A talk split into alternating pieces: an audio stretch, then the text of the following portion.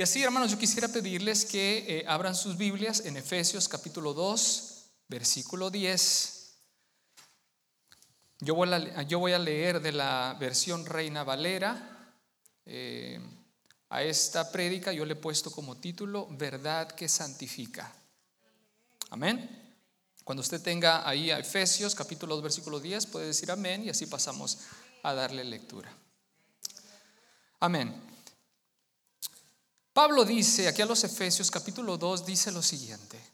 Dice, porque somos hechura suya, creados en Cristo Jesús para buenas obras, las cuales Dios preparó de antemano para que anduviésemos en ellas. Yo quisiera repetirlo una vez más. Presta atención lo que dice aquí el apóstol Pablo. Dice, porque somos hechura suya, creados en Cristo Jesús para buenas obras, las cuales Dios preparó de antemano para que anduviésemos en ella. Vamos a orar, Dios mío, gracias te damos por la bendición que nos das de estar aquí en tu casa, Dios mío, y poder levantar nuestras manos y decirte gracias por todo lo que tú haces y permites en nuestras vidas. Padre, somos seres dependientes, Dios mío, y por eso nos acercamos a ti, porque necesitamos de ti, Señor. Y en esta hora que nos disponemos, Dios mío, a estudiar tu palabra, Padre, yo te pido que tomes control de este tiempo, que tu Espíritu Santo trabaje con cada corazón aquí presente, con cada corazón, Señor, que nos está viendo por las redes. Yo te pido, Señor, que me uses de una manera especial para que tu palabra llegue precisamente a cada corazón, Dios mío, y que no salgamos igual de como entramos, Señor, sino que esta, Señor, tu palabra pueda producir un cambio desde lo más profundo de nuestro corazón. Yo te lo pido en tu nombre, Jesús, amén y amén. Amén, hermanos, yo quisiera pedirle ahí que, tome su asiento donde está y quisiera introducir mi mensaje ahí rápidamente eh, haciendo un par de preguntas. Amén. Y la, primera pregunta es, eh, ¿para qué una empresa contrata a un empleado? ¿O para qué un ejército alista a un soldado? De la misma manera podemos preguntarnos, ¿para qué un equipo deportivo adquiere un jugador específico? Tanto el empleado como el soldado, como el deportista han sido convocados a estas organizaciones con propósitos específicos. Hay una posición que se quiere del deportista que desarrolle, hay una misión que se espera del soldado que desarrolle, como también hay un perfil que se espera del trabajador que desempeñe en su trabajo. Y con cierto cuidado yo quisiera eh, hacer una analogía entre eso que acabo yo de mencionar con lo que Dios hace con cada uno de nosotros. Nosotros somos convocados a su salvación con propósitos específicos. ¿Cuántos dicen amén? Nuestra salvación, amada iglesia, fue para algo. Nuestra salvación tiene un propósito específico y tiene una utilidad en las manos del Dios Todopoderoso. Dios no ha hecho algo tan extraordinario y tan maravilloso, hermanos, con nosotros, con el mero hecho de hacernos la vida más fácil y de hacernos la vida más alegre, aunque es cierto, todo hijo de Dios tiene gozo en su corazón, ¿verdad que sí? Y uno está feliz, independientemente de la circunstancia, uno está feliz desde lo más profundo de su corazón porque uno tiene a Cristo y uno tiene a Dios y al Espíritu Santo dentro de nosotros. Y de eso yo quiero eh, hablarte el día de hoy, porque hay un propósito específico para la salvación y hay un propósito específico para lo que Dios ha hecho con cada uno de nosotros. ¿Cuántos, ¿Cuántas nuevas criaturas hay aquí en este lugar? Amén. Hermanos, qué impresionante y maravilloso ha sido el regalo que hemos recibido de parte de Dios en nuestra salvación. No sé cuántos pueden ver lo que Dios ha hecho por nosotros como un regalo inmerecido. No sé cuántos pueden ver eso como algo maravilloso y extraordinario. Yo por lo menos así lo veo.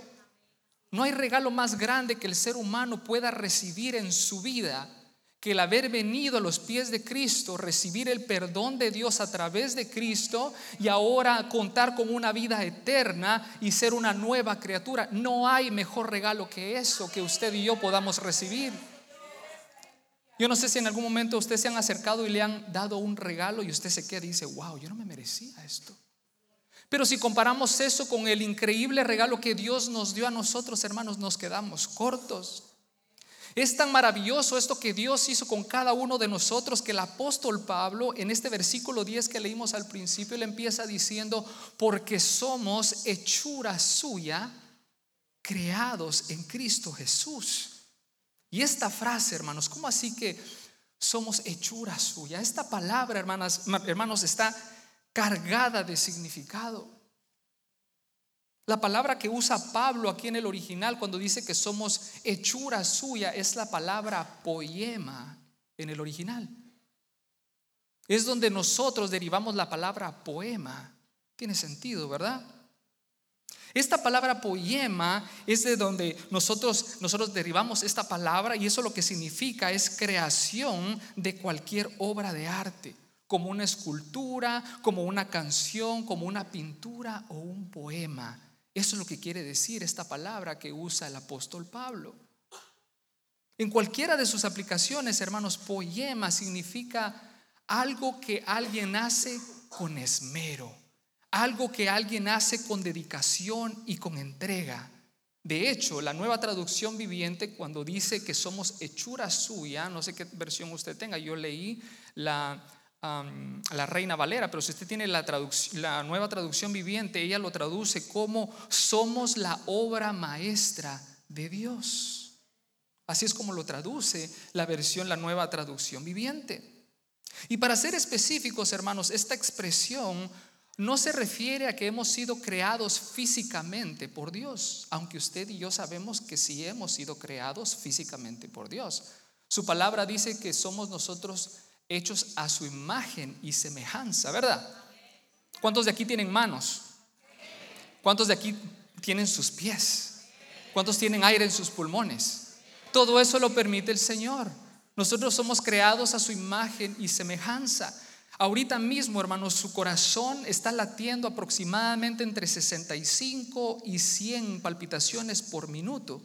Estas palpitaciones, cada una se encarga de proveerle oxígeno a sus órganos vitales, para que su riñón funcione como debe de funcionar, para que su hígado funcione y haga la tarea que tiene que hacer, para que sus pulmones tengan y hagan su función y para que su cerebro tenga el suficiente oxígeno para crear un pensamiento. Y todo ese conjunto de cosas que trabajan a la perfección fue creado por nuestro Dios. Todo eso lo creó nuestro Señor. Amén. Gloria a Dios. Así que si hay una realidad, hermanos, es que Dios nos ha creado físicamente. Esa es una realidad. Pero aquí a la creación a la que Pablo está haciendo alusión en este versículo 10, se está refiriendo, hermanos, a, a la recreación espiritual cuando usted y yo somos una nueva criatura. De aquí es donde dice el apóstol Pablo en su segunda carta, capítulo 5, versículo 17, dice, de modo que si alguien está en Cristo, ¿qué? Nueva criatura es. Amén. Y a esto es a lo que el apóstol Pablo está haciendo referencia.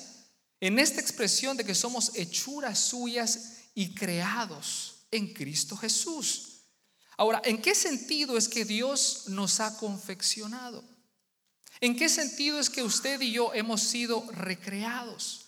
Para eso, hermanos, necesitamos regresar al versículo 1 y revisar estos versículos anteriores al versículo 10 que leímos al principio. Porque si no los leemos nos vamos a quedar limitados en qué sentido es que nosotros hemos sido recreados en Cristo Jesús. Sería bueno entonces revisar ¿Cuál era nuestra condición antes de nosotros ser recreados en Cristo Jesús? Así que si usted me permite, podemos ir a los versículos del 1 al 3. Aquí Pablo nos explica en la condición que usted y yo estábamos antes de venir a los pies del Señor. Mire lo que dice Pablo en el capítulo 2 de Efesios, versículos del 1 al 3. Dice, y él os dio vida a vosotros cuando estabais muertos en delitos y pecados en los cuales anduvisteis en otro tiempo, siguiendo la corriente de este mundo, conforme al príncipe de la potestad del aire, el espíritu que ahora opera en los hijos de desobediencia, entre los cuales también todos nosotros, aquí se incluye Pablo y dicen en los cuales también todos nosotros vivimos en otro tiempo en los deseos de nuestra carne, haciendo la voluntad de la carne y de los pensamientos, y éramos por naturaleza hijos de ira, lo mismo que los demás. Wow. Qué increíble descripción de la condición humana antes de venir a los pies del Señor. Tenemos que revisar en qué estado nos encontrábamos usted y yo antes de venir al Señor, porque de lo contrario, hermanos, vamos a vivir vidas cristianas muy superficiales. Tenemos que revisar en qué condición yo no me encontraba, cuál era mi destino. El destino de toda persona que no conoce al Señor es de juicio y de muerte. Pero gracias a Dios que Él intervino por cada uno de nosotros. Hermanos, esta descripción que hace Pablo aquí en estos versículos del 1 al 3 es una precisa y lamentable descripción de la condición que todos nosotros nos encontrábamos. Y según esta descripción, lo primero que dice en el versículo 1 dice que estábamos muertos espiritualmente antes de venir al Señor. Pero ¿cómo así que estábamos muertos? A pesar que respirábamos, a pesar que caminábamos, que comíamos, que conversábamos, que pensábamos, físicamente estábamos vivos, pero espiritualmente, hermanos, estábamos muertos en una condición de separación a Dios, nos encontrábamos de espaldas a Él y no entendíamos las cosas espirituales. En ese punto, en ese estado, se encontraba el ser humano antes de venir al Señor. ¿Cuántos hemos venido en, arrepentimiento al Señor? En ese estado nos encontrábamos usted y yo. Y lo peor de todo, amada iglesia, es que el ser humano no puede hacer nada no puede hacer nada para remediar esta situación. No puede hacer nada. Se nos es imposible entender las cosas espirituales a no ser que Dios no nos regenere y no nos recree y nos haga una nueva criatura. Es tan cierto esto que el mismo Pablo en su primer carta, capítulo 2, versículo 14, dice, pero el hombre natural, o sea, el hombre que no conoce de Dios, que está a espaldas de Él, pero el hombre natural no percibe las cosas que son del Espíritu de Dios. Porque para él son locura, en otras versiones dice, porque para él son necedad. Y no las puede entender porque se han de discernir espiritualmente. ¿No se parece esto lo que le pasa a Nicodemo? Cuando viene Jesús y lo aborda y le dice, Nicodemo, de cierto, de cierto te digo, que el que no nace de nuevo no puede ver el reino de los cielos. Y después viene y lo aborda y le dice, Nicodemo, de cierto, de cierto te digo que el que no nace de agua y del Espíritu no puede entrar en el reino de los cielos. Y Nicodemo, muerto en fin, le hace una pregunta tremenda a Jesús y le dice, Jesús, pero ¿cómo puede un hombre, siendo ya grande, regresar al vientre de su madre. ¿Qué pregunta de Nicodemo? No entendía las cosas espirituales. Él creía que Jesús le estaba dando una clase de biología o de anatomía.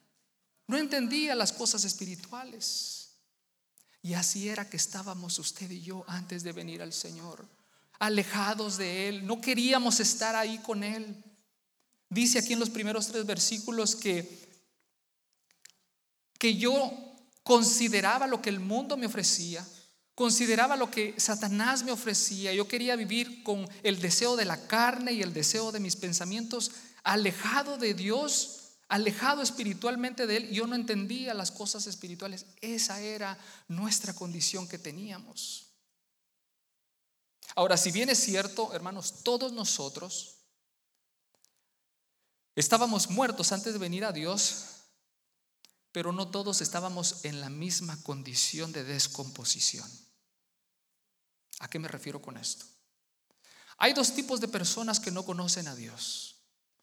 Está el tipo de persona que son malhechores, son asesinos, son violadores y hacen todo tipo de maldad y no conocen a Dios. Pero está este otro tipo de persona que son buenas, que son generosas, que hacen cosas bien, ayudan a la comunidad, dan un buen ejemplo a sus padres, pero tampoco conocen al Señor. Ambos, en cualquier estado en el cual se encuentren, media vez no cuenten con la salvación de Dios y la regeneración de su, de su ser, eh, se encuentran en la misma condición de muerte. Y esto lo explica perfectamente el pastor John MacArthur cuando dice lo siguiente acerca de esta realidad de estos dos tipos de personas. Dice el pastor John MacArthur, esto no está en la Biblia, es un comentario, y dice, el hecho que todos los hombres separados de Dios son pecadores, no significa que toda la gente sea perversa y corrupta por igual. Veinte cadáveres en un campo de batalla pueden encontrarse en diferentes fases de descomposición, pero la característica común o el denominador común es que todos están muertos por igual. Por tanto, no todos los hombres son tan malvados como pudieran ser, pero ninguno llega a la altura de la norma de la perfección de Dios. Hermanos, todos antes de venir al Señor estábamos ciertamente muertos, independientemente si usted era un malhechor y hacía las cosas malas o era una persona que daba ejemplo, pero aún así usted estaba alejado del Señor. Estas son palabras duras, hermanos, que estamos revisando acá. Son palabras duras y difíciles de entender. Pero esa era la condición de nosotros. Y si nosotros queremos saber, hermanos, qué consecuencias hay cuando entra una bacteria al cuerpo humano, no vayamos y le preguntemos a la persona que vende jugos allá afuera, en la esquina. Nosotros debemos dejar de escuchar lo que opina el mundo y ver qué es lo que dice Dios acerca de lo que es el pecado. Bíblicamente el pecado, hermanos, trae muerte. Hermanos, la persona buena, la persona colaboradora, amable, generosa y considerada, que no conoce a Dios, necesita tanto de la salvación y de ser una nueva criatura como el asesino en serie que está a punto de ser ejecutado.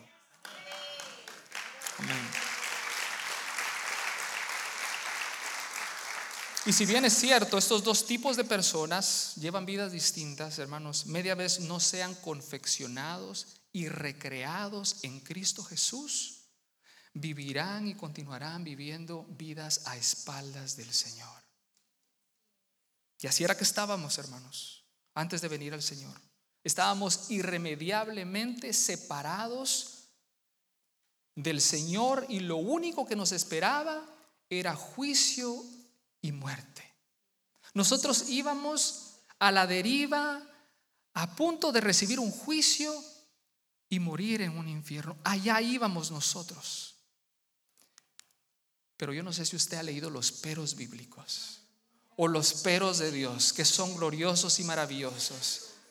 Lastimosamente, hermanos, el ser humano usa los peros de una manera negativa.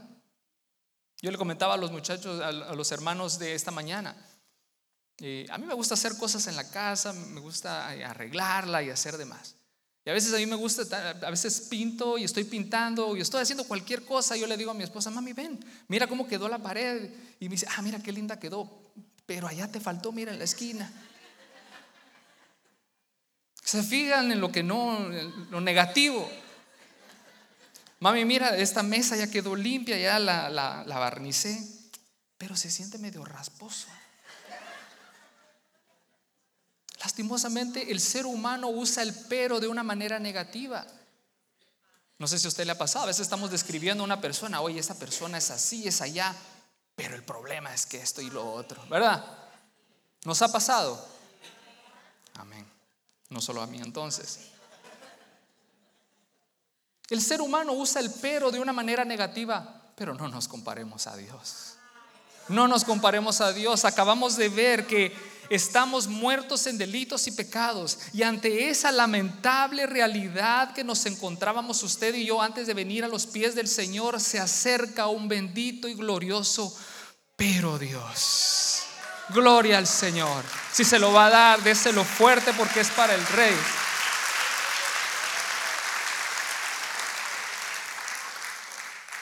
Habiendo entendido nuestra condición, hermanos, yo quisiera leer entonces los versículos del 4 al 9, donde hay una intervención, porque nosotros vamos a, vamos directamente, sin escalas, a un camino de perdición, de juicio y muerte y el infierno. Pero Dios nos intersecta en el camino.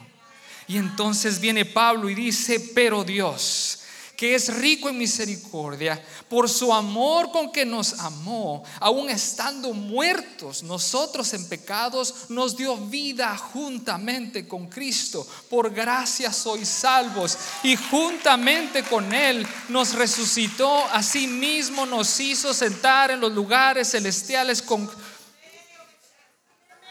yo no sé si usted está entendiendo este mensaje. Y juntamente con Él nos resucitó y asimismo nos hizo sentar en los lugares celestiales con Cristo para mostrar en los siglos venideros las abundantes riquezas de su gracia en su bondad para con nosotros en Cristo Jesús. Porque por gracia sois salvos por medio de la fe y esto no de vosotros, pues es donde Dios. Es un regalo de Dios hacia nosotros y no por obras para que nadie se gloríe, dice Wow.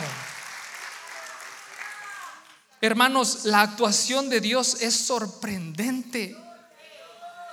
Considerando a donde íbamos nosotros, la intervención de Dios es increíble, poderosa, maravillosa y humanamente inexplicable. Humanamente no la podemos entender, a no ser que vengamos en arrepentimiento al Señor.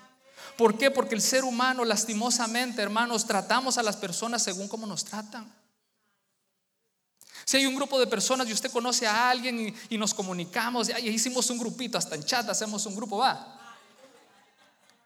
Pero resulta que si esa persona hace un comentario como que no mucho me gustó, piensa diferente que yo, mi hermano, yo te amo, pero de lejitos, y usted hace su línea. Lastimosamente así es el ser humano. El ser humano así es. Dios, hermano, lidiando con seres que se le oponen a Él. Lidiando con seres que están literalmente muertos hacia Él. Viven a espaldas de Él. Personas que no le entienden, que su deseo natural no es buscarlo, ni anhelan su, su, presencia. Y lo peor de todo es que ahí quiere estar. Hermanos, esa intervención de Dios nos deja sin palabras. Nos deja, como dicen por ahí, anonadados, nos dejan sin palabras. Ese pero Dios humanamente, hermanos, no tiene sentido. Aquí vemos a Dios en este pasaje, en estos versículos del 4 en adelante, vemos a Dios buscando y procurando restaurar la relación entre Él y la humanidad. Y no es la primera vez que lo hace.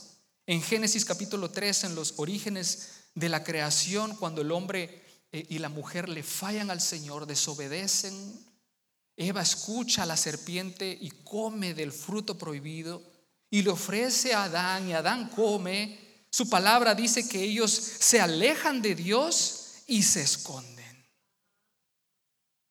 Y Dios entonces sale en búsqueda de ellos y les pregunta, Adán, ¿dónde estás? Él sale en busca de ellos. ¿Ustedes creen que Dios no sabía dónde estaba Adán? Hermanos, Dios lo conoce todo. Dios conoce lo que está pasando en tu vida en este momento. Dios conoce absolutamente todo. Él sabía dónde estaban ellos, pero Él viene y sale al encuentro de ellos y les dice, Adán, ¿dónde estás? Hermanos, los pero Dios de la Biblia son gloriosos y extraordinarios. Yo no sé cómo usted lo ve, yo sé que he repetido varias veces esto, pero para mí esa intervención divina de Dios, hermanos, no tiene palabras. Y, es, no, no la podemos entender a no ser que seamos regenerados y seamos una nueva criatura. Acabamos de ver una narración lamentable de nuestra condición antes de venir al Señor, que yo estaba muerto en delitos y pecados viviendo para satisfacerme a mí mismo. viviendo para satisfacer los deseos de mi carne, para eh, eh, hacer los, los, deseos de mi mente, considerando lo que el mundo me ofrece y lo que esta generación me ofrece y lo que el mundo y lo que eh, Satanás me ofrece. En ese estado yo me encontraba, incapaz de entender las cosas espirituales. Y a todo esto, hermano, vemos que se agrega un glorioso pero Dios. ¿Cuántos dan gloria a Dios por ese pero? correspondía a otro trato diferente. Correspondía a otro trato totalmente diferente. Lo que correspondía ahí era, en vez de un pero Dios, era un entonces Dios juzgó a la humanidad. Considerando cómo Él venía y cómo estaba y cómo quería estar, entonces Dios siendo un Dios justo, juzgó a la humanidad. Eso era lo que correspondía. Pero no podemos, hermanos, no podemos nosotros compararnos, ni mucho menos nuestra manera de pensar y nuestra manera de proceder de la manera como procede y piensa nuestro Dios. No podemos hacerlo.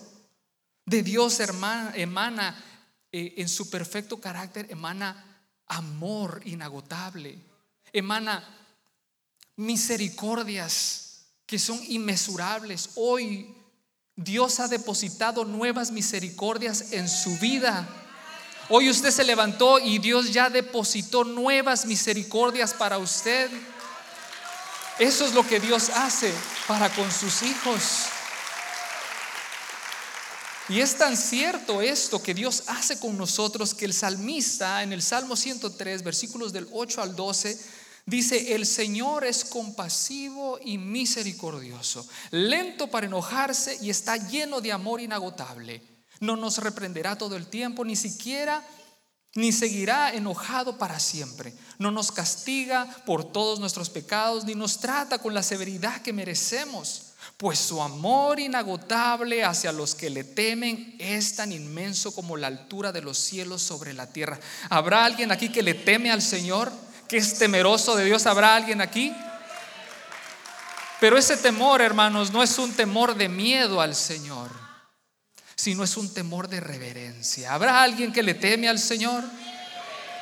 Entonces, si usted le teme al Señor, mire lo que dice, pues su amor es inagotable hacia los que le temen. O sea que Dios a usted que le teme, para usted hay un amor inagotable. Gloria al Señor. Y luego el versículo 12 no lo deja ahí, hermano. El versículo 12 dice, y llevó nuestros pecados tan lejos de nosotros como está el oriente del occidente. Qué bueno, hermanos, que Pablo no dice aquí que él llevó nuestros pecados tan lejos como está el norte del sur. Porque si él hubiese dicho eso, hermanos, si bien es cierto la distancia es larga, hay un límite. Si yo ahorita cojo para el sur, yo llego al polo sur. Y si cojo para el norte, yo llego al polo norte. Vuelvo y repito, si bien es cierto la distancia es muy larga y de muchas millas está limitado. Pero el Señor dice aquí, Pablo dice, llevó nuestros pecados tan lejos de nosotros como está el oriente del occidente. Si usted coge para el oriente, siempre va a haber un oriente enseguida. Y así de inagotable, así de inmesurable, hermanos, llevó nuestros pecados lejos de nosotros. Hermanos, dígame si Dios no es bueno. Dios es infinitamente bueno para con sus hijos. De no haber sido por la intervención de Dios, hermanos, fuésemos seres sin esperanza. ¿Qué esperanza tendríamos nosotros? Imagínense que yo comentaba ahorita en la mañana, nosotros pasamos una situación, ¿cuántos han pasado situaciones difíciles en su vida? Yo creo que todos hemos pasado situaciones difíciles, pero Dios nos ha dado la victoria. Y si estamos en el proceso, le aseguro que Dios nos va a dar la victoria. Pero en un momento determinado nosotros pasamos una situación difícil, muchos de ustedes la conocen, y fue un día donde nos da noticia tras mala noticia tras mala noticia. Y a pesar que estábamos quebrantados con mi esposa, nosotros podíamos doblar rodillas y decirle a Dios, Dios, necesito de tu fortaleza. Solos no vamos a poder, necesito de tu presencia. Y terminábamos la oración y nos sentíamos confortados porque a pesar de la dificultad, a pesar que no sabíamos qué iba a pasar, teníamos la esperanza que Dios estaba con nosotros. Y en eso venía el doctor y abría la puerta y nos traía otra mala noticia. Y entonces volvíamos a doblar nuestras rodillas y le decimos, mami, no podemos dejar que el enemigo nos quebrante. Vamos a fortalecernos por medio de su palabra y por medio de la oración. Y Dios fue fiel y nos fortaleció en cada momento. Y yo le decía a Claudia, le decía, mami, mira, ¿ves cómo nos estamos sintiendo? Sí. Y me decía ella, es que es difícil. Yo le digo, sí, mami, pero imagínate ¿Cómo se ha de sentir la gente que no conoce de Dios? Que no tiene esperanza ni le conoce. Y lo menos que podíamos hacer era ir en ese piso, porque estuvimos varios días ahí, ir por el piso, en todas esas habitaciones, y estábamos orando por esas familias y por esos niños que estaban pasando dificultades. Pero hermanos, a lo que voy es de que nosotros somos seres con esperanza en medio de la dificultad, en medio del dolor, hermanos, Dios nos fortalece. Somos seres con esperanza. Y todo eso comienza cuando yo paso a ser familia de Dios. Cuando yo paso a ser hijo y tengo un padre que me protege y me cuida y me provee todo lo que necesito. De no haber sido por esa intervención divina de Dios, hermanos, fuésemos seres que iríamos a la deriva, esperando a ver qué trae el mundo el día de mañana. Y ahora Pablo es claro en los versículos 8 y 9, cuando dice lo siguiente, porque por gracia sois salvos por medio de la fe. Y esto no de vosotros, pues es don de Dios, es un regalo de Dios. No tuve nada que ver yo, no tuvo nada que ver usted, es un regalo de Dios y no por obras para que nadie se gloríe, dice Pablo. Pablo al narrarnos la condición en la que estábamos y luego nos narra lo que Dios hizo cuando nos intersecta y lo que Él hace por medio de Cristo, es que, es, hermanos, nos quedamos con la boca abierta. Cuando Él viene y nos narra esas cosas, Pablo usa cuatro razones cuando él viene y dice lo que ahora somos en Cristo. Él usa cuatro razones por las que Dios intervino en nuestras vidas, en nuestras vidas. Dice, por su misericordia, por su amor, por su bondad y por su gracia. Hermanos, fue algo que emanó de él, fue algo que emanó del amor que hermanos, Dios es amor. Y emanó de su perfecto carácter. Nosotros, los seres humanos, no colaboramos con nuestra salvación. Nosotros no le ayudamos a Dios para que nos salve. Es un don de Dios, es un regalo que Él nos da, inmerecido. Y todo es posible por medio de Jesucristo, por medio de la sangre del Cordero Perfecto, que es Jesús. Amén. Ahora, ¿por qué digo que es por medio de Cristo. ¿Acaso no nos percatamos que Jesús es el protagonista? ¿Acaso no nos percatamos que Jesús es la base de nuestro favor recibido inmerecidamente? Pablo dice en el versículo 5, aún estando muertos en pecados, nos dio vida juntamente con quién? Con Cristo Jesús. Versículo 6, y juntamente con Él nos resucitó y asimismo nos hizo sentar en los lugares celestiales. ¿Con quién? Con Cristo Jesús. Y el versículo 7 dice, para mostrar en los siglos venideros las abundantes riquezas de su gracia, en su bondad para con nosotros. ¿En quién? En Cristo Jesús. Y luego el pasaje que leímos al principio del versículo 10 del capítulo 2 de Efesios, porque somos hechura suya. Creados en quién? Creados en Cristo Jesús. Jesús es la causa de nuestro favor, amada iglesia. La fuente de la misericordia que Dios ha tenido para cada uno de nosotros es por Jesús. Creo que de ahí es donde está el versículo donde dice Jesús, yo soy el camino. Yo soy el camino, la verdad y la vida y nadie llega al Padre si no es por mí. ¿Entendemos mejor ahora el pasaje? ¿Entendemos ahora mejor el versículo? Es por Jesús. Es por Jesús. Y ahora, amada iglesia, que hemos entendido lo que es poema. Todo eso era nada más para describir lo que es, somos ahora. Ahora somos nosotros poemas, somos el poema de Dios. Somos la obra recreada de Dios, con esmero, con dedicación y con entrega. Somos nueva criatura ahora. Ahora que hemos entendido esto, la pregunta es, ¿por qué es eso? ¿Por qué Dios intervino en nuestro destino al infierno? ¿Para qué? ¿Para qué Dios hizo eso? ¿Cuál es la razón o el motivo de la intervención de Dios para salvarnos y darnos vida eterna? Bueno, la respuesta está en el versículo 10 que leímos al principio. ¿Me acompaña a leerlo? Efesios 2.10. Porque somos hechura suya, la traducción, la nueva traducción viviente dice, porque somos la obra maestra de Dios. Porque somos hechura suya, creados en Cristo Jesús. Jesús es el protagonista. ¿Hasta ahí vamos bien? ¿Para qué? Para buenas obras. Las cuales Dios preparó de antemano para que anduviésemos en ellas. Wow. ¿Cuántos van conmigo? Hermanos, de manera sencilla el apóstol Pablo presenta la razón y el motivo por el cual Dios intervino y nos dio vida eterna. De manera práctica y precisa el apóstol Pablo dice, para buenas obras. Para eso se nos da la salvación.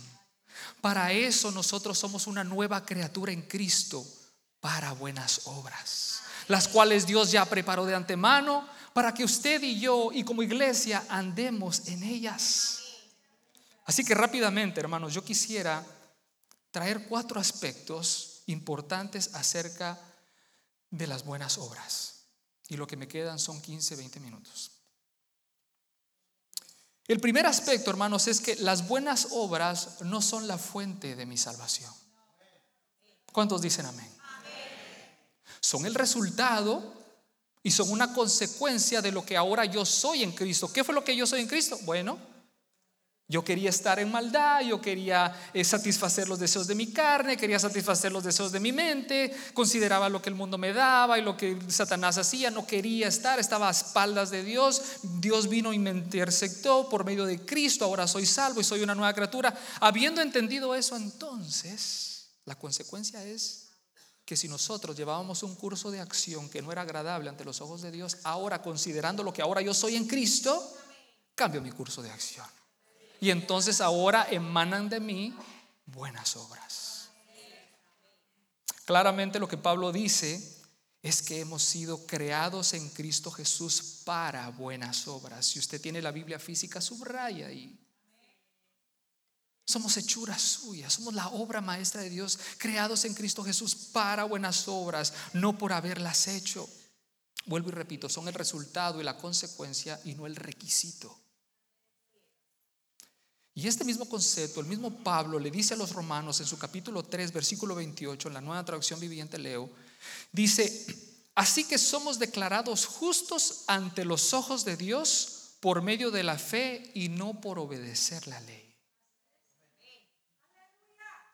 El mismo Pablo le escribe a su hijo espiritual Timoteo en su capítulo 1, versículo 9, en su segunda epístola, dice, pues Dios nos salvó y nos llamó a una vida santa, no por nuestras propias obras, sino por su propia determinación y su gracia. Nos concedió este favor en Cristo Jesús antes del comienzo del tiempo. Y luego en Tito, capítulo 3, versículo 5.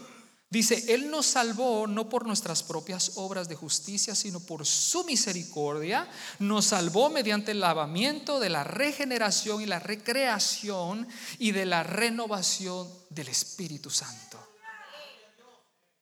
Y por último, bueno, el versículo 8 y 9 del capítulo 2 de Efesios que ya leímos cuando dice, porque por gracia sois salvos por medio de la fe y esto no de vosotros. Usted y yo no hicimos nada, sino dice que es don de Dios, es un regalo de Él, de Él para usted. Si se lo va a dar, déselo al Señor, porque Dios está aquí. Y no por obras, dice su palabra, para que nadie se gloríe. Hermanos, desistamos del pensar que si me porto bien, yo obtengo la vida eterna. Desistamos de pensar que yo le ayudo al Señor haciendo buenas obras y haciendo eso para que Dios me salve. No, Dios ya me lo dio a mí. Y entonces lo que me toca a mí es dar frutos de eso que ya Dios hizo en mi vida. Amén. Ahora, ciertamente podemos decir que es por obras que nos salvamos. Sí podemos decir eso, pero no las nuestras. Ha sido por la obra redentora del único Cordero perfecto inmolado en la cruz que es Jesús. Es de Jesús. O sea que no son las obras nuestras, es la obra de Cristo. Amén. Ese es el primer aspecto que podemos ver aquí. El segundo aspecto acerca de las buenas obras, que yo puedo ver claro aquí en este pasaje, es que las buenas obras son una evidencia que hemos pasado de muerte a vida. Antes estábamos muertos en delitos y pecados y ahora dice que estamos sentados al lado de Jesucristo. Qué privilegio. Entonces es una consecuencia. Amén. Es una evidencia de que ya no, ya no estamos donde estábamos. Ahora somos una nueva criatura. Pregunto, ¿qué debe de surgir en el corazón de una persona que acaba de recibir al Señor en su corazón? Hay muchas, hay muchas características que se generan automáticamente. Es que Dios dice que Él pone en nosotros un nuevo corazón. Ahorita no sé si me viene el pensamiento y se lo voy a compartir. No sé cuántas mujeres aquí usan queratina. Hermanos, lo que Dios hizo con nosotros no es superficial. Lo que Dios hizo con nosotros no fue una queratina espiritual, lo que Él hizo fue el que Él depositó un nuevo corazón en nosotros. Él nos dio un nuevo corazón y ahora somos diferentes en Cristo. Amén. Perdón, hermano, tales cosas. Hay muchas características que se generan automáticamente al venir a los pies del Señor. Yo no sé cuál fue la suya. Pero yo pudiera decir que el estar en paz con la gente es un indicio que ya usted no vive como antes y ahora ya Dios lo regeneró. Fíjense que si algo que se genera en el corazón es que la gente quiere estar en paz con la gente. La gente extiende el perdón cuando alguien viene y le pide disculpas y usted dice, yo no retengo el perdón, lo, extiendo. Y si yo me equivoco, yo me acerco con él y digo, mira, perdóname, discúlpame, no fue mi intención. Ahí en Guatemala hacíamos retiros en una iglesia donde yo, desde que tengo uso de razón, fuimos a la misma iglesia. Yo, tengo, yo he tenido dos iglesias, esa y esta de aquí. Y hacíamos retiros, retiros de varones y retiros de mujeres. Yo puedo dar testimonio de los retiros de hombres porque yo solo fui a los de hombres, ¿no? Yo no fui a los retiros de mujeres. Pero en ese retiro de hombres, hermanos, era jueves, era viernes, sábado y domingo. Y en ese retiro, hermanos, era un tiempo especial donde la gente, la congregación de la iglesia invitaba a gentes del trabajo, de la escuela, de nuestras eh, eh, reuniones sociales, y entonces se traían a estas personas y era un retiro muy, muy especial. Había ministración, había liberación y mucha gente recibía al Señor en su corazón. Y el día domingo, que era el último día, nosotros llegábamos en la tarde y había un servicio se alababa al Señor, se adoraba, se traía una, enseñanza, un devocional y se prestaba para que los hermanos que habían ido se les llamaba ovejas.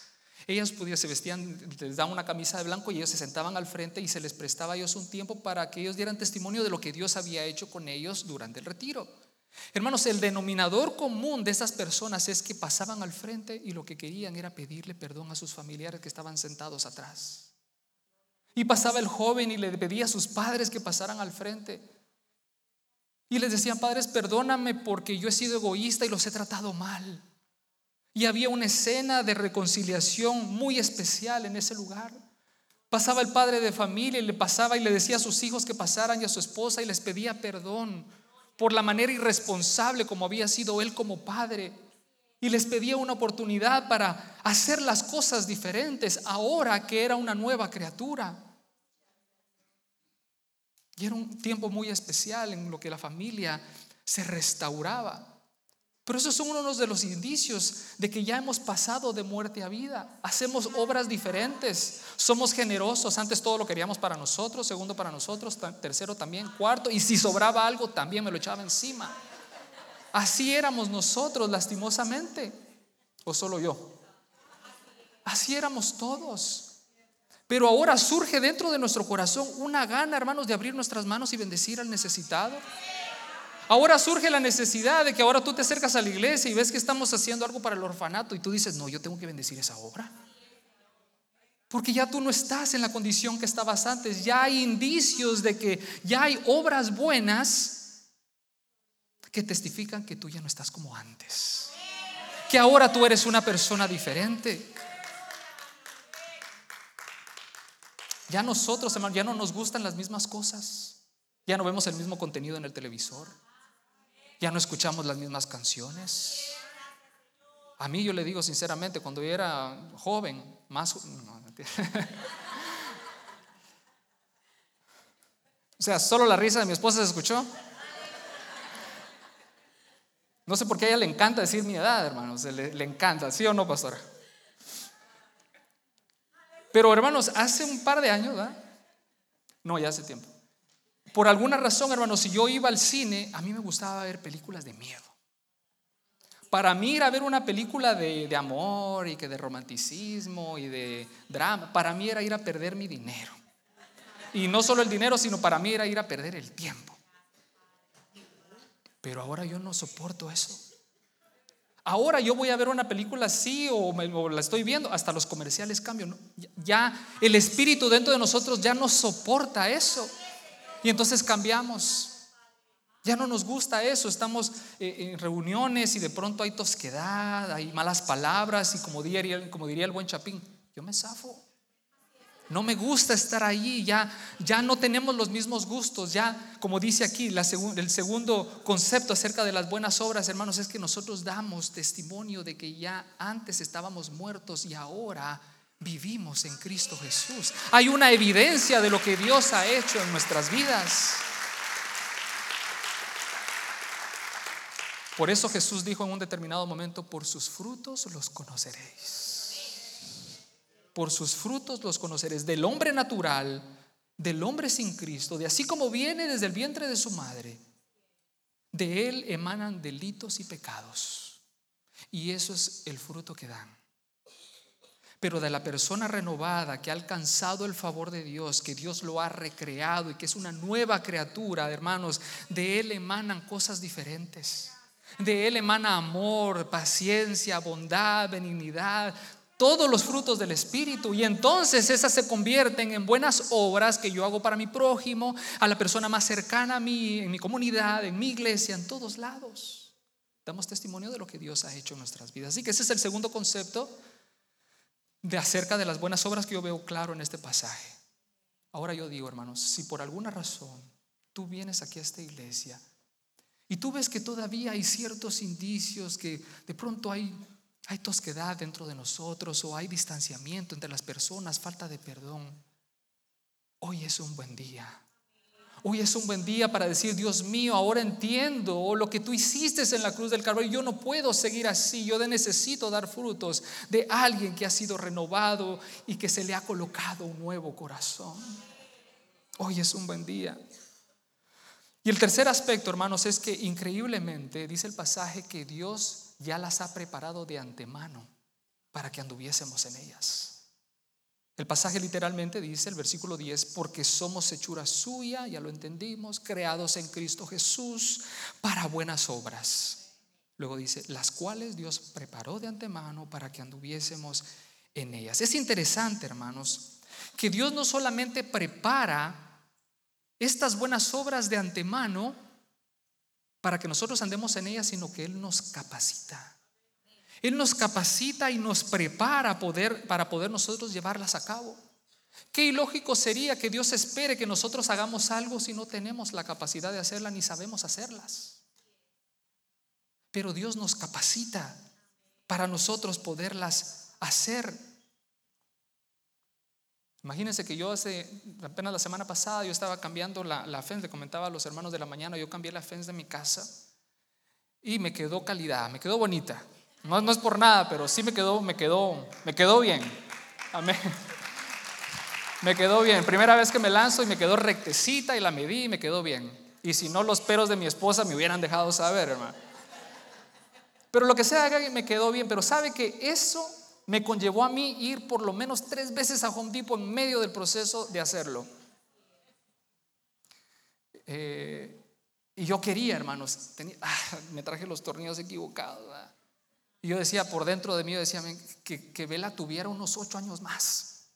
Tiene ocho. Así la mando a Home Depot y yo no pierdo el tiempo, yo me quedo adelantando acá. Imagínense que yo le hubiera dicho a mi hija, mami, mira, aquí están las llaves, aquí está el carro, tiene gasolina, tiene sus llantas, está el seguro vigente tal día, vete para Home Depot. ¿Hubiese podido ir? No hubiese podido ir porque no tiene la capacidad de manejar. Asimismo como el carro, hermanos, es capacitado para transportar a una persona de punto A a punto B porque tiene su transmisión, su sistema mecánico, electrónico, y tiene gasolina y aceite y todo y es preparado para que lleve a cabo su función, asimismo como los celulares por medio de un chip es preparado para que usted grabe los mensajes y usted mande mensajes y que guarde los contactos de las personas porque está difícil memorizarse los números. Bueno, por lo menos así funciona el iPhone, ¿no? No sé, no sé la otra marca. Pastor, ya, ya tú sabes. Es que el pastor es, es, Apple. El celular también es capacitado para llevar a cabo la función que está supuesto a hacer. De la misma manera nosotros como hijos de Dios que somos, si Dios nos manda hacer buenas obras que Él ya preparó de antemano, es porque Él ya nos capacitó para hacerlas. Y si no nos sentimos capacitados en el proceso, Él proveerá los recursos y la capacitación para nosotros poderlas llevar a cabo. Así nos pasó cuando se acercan los pastores y en oración nos dicen a nosotros eh, que nosotros íbamos a estar al frente del ministerio de matrimonios. Lo primero que nosotros hicimos fue vernos a la cara y dijimos, es que no estamos, no estamos capacitados, no estamos listos para eso. Pero mire dónde estoy yo ahora, hermanos. Por la pura gracia, este lugar no me corresponde a mí. Dios en su misericordia y en su amor y su gracia que ha puesto, me ha dado la oportunidad que no me pertenece a mí de estar compartiendo un mensaje hoy frente a ustedes cosa que humanamente para mí hubiese sido imposible. Pero Él me capacitó y Él, me, Él está trabajando conmigo. Nosotros somos una obra en la cual está Él trabajando constantemente. Ha sido Dios nada más. Y ahora para nosotros es natural entonces eh, hacer las cosas que Dios ha preparado de antemano. No pasemos por alto, hermanos, que cuando Pablo dice en todas sus cartas, el verbo andar, anduviste, antes tú anduviste, o andemos, para él el verbo andar es vivir, ¿verdad? En otras versiones literalmente de eso. Así que dice, en Cristo Jesús hemos sido creados para hacer buenas obras, las cuales Él preparó de antemano para que vivamos, para que vivamos en ella. Las buenas obras, hermanos, no deben ser algo que hacemos de vez en cuando. Las buenas obras son las cosas que nosotros intencionalmente y constantemente estamos buscando maneras de hacerlas, porque de esa manera damos testimonio de que estábamos muertos y ahora tenemos vida en Cristo Jesús. Amén. Gloria al Señor. Y el último es más que todo una pregunta. El cuarto concepto acerca de las buenas obras. El cuarto concepto dice, ¿cuáles son entonces las obras específicamente que Dios ha hecho en nuestras vidas? ¿Cuáles son esas buenas obras específicamente que Dios ha preparado de antemano para que nosotros anduviésemos en ellas? Específicamente a qué se está refiriendo Pablo. Yo quisiera dividirlas en dos rápidamente. Hermanos, hay obras que son encargos personales que Dios tiene para cada uno de nosotros. Hermano, hermana Carito, Dios tiene propósitos específicos para su vida. en la cual usted en obediente tiene que ir y haciendo esas obras que Dios ya ha preparado de antemano. Hermano Jesse, de la misma manera, ya Dios ha preparado una serie de obras buenas que usted en su conexión con Dios, Dios le va a ir marcando pautas por medio de su Espíritu Santo en la cual usted va a responder a ellas. Hay encargos personales que Dios tiene para mi vida, especialmente para mí, únicas para mí, únicas para usted. Tal fue el caso de Jeremías en Jeremías capítulo 1, versículo 5. Dice, antes de formarte en el vientre, ya te había elegido, dice el Señor. Antes de que nacieras, ya te había apartado y te había nombrado profeta para las naciones. Antes que el profeta Jeremías naciera, hermanos, ya él tenía un destino y un propósito en su vida.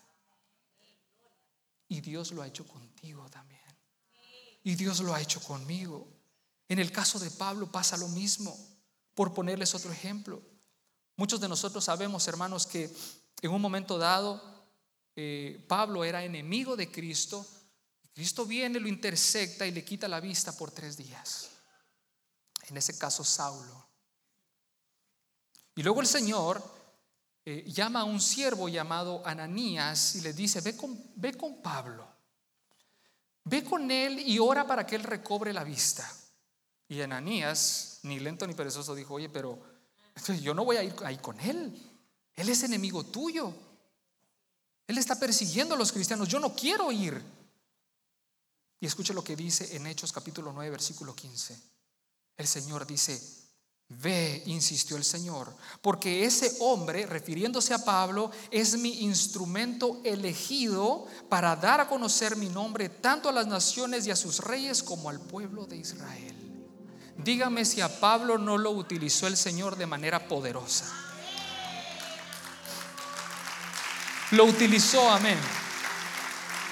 Lo utilizó a tal punto, hermanos, que hoy, años y años, y años y años, estamos estudiando su carta. Y hoy muchos saldremos edificados porque Él escuchó la voz de Dios. Dios tenía encargos específicos y puntuales para la vida de Pablo, como lo tuvo para el profeta Jeremías, como lo tuvo para Moisés, como lo tuvo para David, y asimismo lo tiene para tu vida. Hay cosas específicas que Dios va a hacer en tu vida y necesitamos responder a ellas. Dios tiene encargos personales, hermanos, cosas que usted y yo vamos a hacer. Nadie más las puede hacer, solo usted. Y solamente yo puedo responder a ellas. No es casualidad que yo esté predicando de este pasaje el día de hoy. Dios en su misericordia, el Espíritu Santo ahorita está trabajando en vidas donde saben lo que Dios les ha puesto y por alguna razón han hecho oídos sordos. Pero Dios es un Dios de misericordia, un Dios de oportunidades. Y hoy tenemos la oportunidad de pedirle perdón a Dios y hemos pospuesto ese tiempo. Hoy tenemos la oportunidad de tomar control de lo que Dios nos ha puesto en nuestras manos. Así que lo primero es que Dios ha puesto cosas específicas para nuestra vida, propósitos específicos personales. Y lo segundo es, y con esto termino, Dios también nos pone a nosotros encargos generales. Hay algo que todos tenemos que hacer, no es responsabilidad de los pastores nada más ni de los ancianos de la iglesia. Nosotros estamos llamados a predicar la palabra de Dios en cualquier lugar donde estemos, sea el trabajo, la escuela, la familia, y predicar la palabra de Dios. Y llevarlos a que se bauticen en el nombre del Padre, del Hijo y del Espíritu Santo. Esa es una misión y son esas obras generales que tenemos todos, ¿verdad? Nosotros como iglesia, hermanos, tenemos propósitos y tenemos misiones específicas como grupo y miembros oficiales de Faro de Luz. Nuestra declaración de propósito y visión dice que somos una familia de verdaderos adoradores con la misión, tenemos una misión como grupo, de servir a Dios primero que nada. Todos los servidores que hoy están activos en servicio reconocen que antes de servirle a, usted y a mí, le sirven al Dios Todopoderoso. Porque si lo hacemos con esa perspectiva, me va a permitir hacer un buen trabajo con nosotros y con usted. Somos una familia de verdaderos adoradores con la misión de servir a Dios y restaurar familias. Todo lo que se hace en esta iglesia es a favor de las familias, del fortalecimiento del núcleo familiar. Y esa es una misión que tenemos todos nosotros. ¿Cuántos miembros de Faro de Luz hay acá? Esa es nuestra misión, la declaramos todos los días antes de prestar el tiempo para que Dios nos hable. Hermanos, esta obra hermosa que se está haciendo en Guatemala, humanamente la gente puede decir, pero es que los pastores están locos, ¿qué se están haciendo ahí en Guatemala? Esas son obras personales que Dios trabajó con ellos en su corazón. Y ellos decidieron en oración y en comunión y en relación íntima con Él escuchar su voz. Y entonces ellos, dependiendo de Él, aunque todo se vea imposible, porque humanamente, ¿quién va a proveer los recursos? Hay una confianza en ellos que nos transmiten a nosotros que Dios está en control. Y entonces vemos ese proyecto y decimos, wow, aunque no sepamos de dónde van a salir los recursos, hermanos, Dios es el dueño del oro y la plata. Dios es el dueño del oro y la plata y utilizará a los miembros de Faro de Luz que están en esa misión de hacer obras buenas en común acuerdo como iglesia y como familia de Faro de Luz para responder a ella. Y compraremos tickets y atenderemos actividades de comida y haremos lo que tengamos que hacer para responder al llamado que Dios personalmente depositó en el corazón de nuestra pastora Linda Recinos y de nuestro pastor José Recinos y nos ha transmitido a cada uno de nosotros. Amados hermanos, yo quisiera pedirte que te pongas sobre tus pies.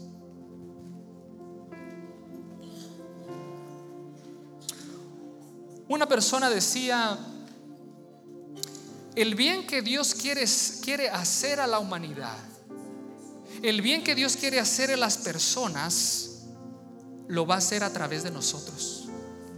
Nosotros somos las manos de Dios. Nosotros somos los pies de Dios aquí en la tierra. Y podemos preguntarnos, ¿cómo llama Dios hoy en día al inconverso hacia Él? ¿Será que nos puede usar a nosotros? ¿Cómo Dios trae esperanza a un mundo oscuro y enfermo como el mundo que estamos viviendo el día de hoy? A través de sus hijos, a través de la obediencia y de las buenas obras que dan testimonio que somos hijos de Dios. ¿Cómo protege Dios a los indefensos? A los que no tienen alimento. En nuestro caso en Faro de Luz, haciendo estas misiones, respondiendo a un llamado específico para Faro de Luz. Hermanos, yo como que estoy dando propaganda para eso, no es propaganda, Dios lo puso ahorita en mi corazón. ¿Cómo Dios provee a los necesitados? Por medio de sus hijos, por medio de nosotros. ¿Cómo reconcilia Dios a los matrimonios? Por medio de usted y por medio de mí. Que Dios nos use, amada iglesia. Que estemos conectados a tal punto con el Señor que podamos tener oídos atentos e intencionalmente trabajar en esas buenas obras que dice el apóstol Pablo, que Dios ya preparó de antemano para que usted y yo andemos en ellas.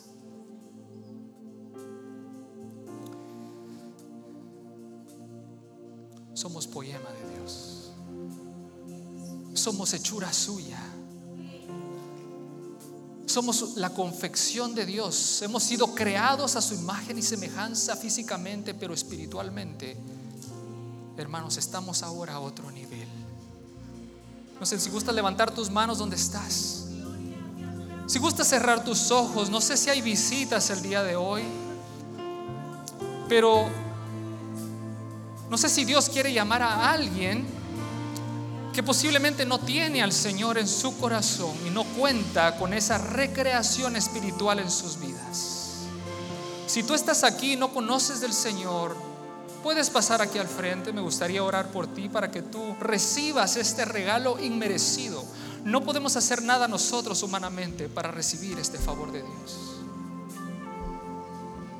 Si gustas tú pasar al frente y recibir al Señor en su corazón, en tu corazón, Pasa al frente sin ningún problema. Ahora tú que ya conoces al Señor y ahora tú entiendes lo que Dios ha hecho en tu vida, ¿Puedes levantar tus manos y decirle a Dios gracias? Puedes decirle gracias Señor por lo que tú has hecho en mi vida. Gracias Señor porque yo estaba muerto en delitos y pecados. Señor, yo quería hacer mi voluntad. Quería, Señor, escuchar nada más los deseos de mi carne, los deseos de mi mente, Señor. Y ahí quería yo estar, pero tú has intervenido, Señor. Y ahora por Cristo Jesús, nueva criatura soy. Gracias, Señor. Y perdóname, Dios, si no he hecho esas obras que estoy llamado a hacer. Gracias porque tú nos das una nueva oportunidad.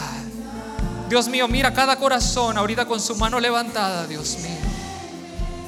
Gracias por la nueva oportunidad que nos das en Cristo Jesús de responder a esas buenas obras. Te bendecimos, amado Rey, en el nombre de Jesús. Amén.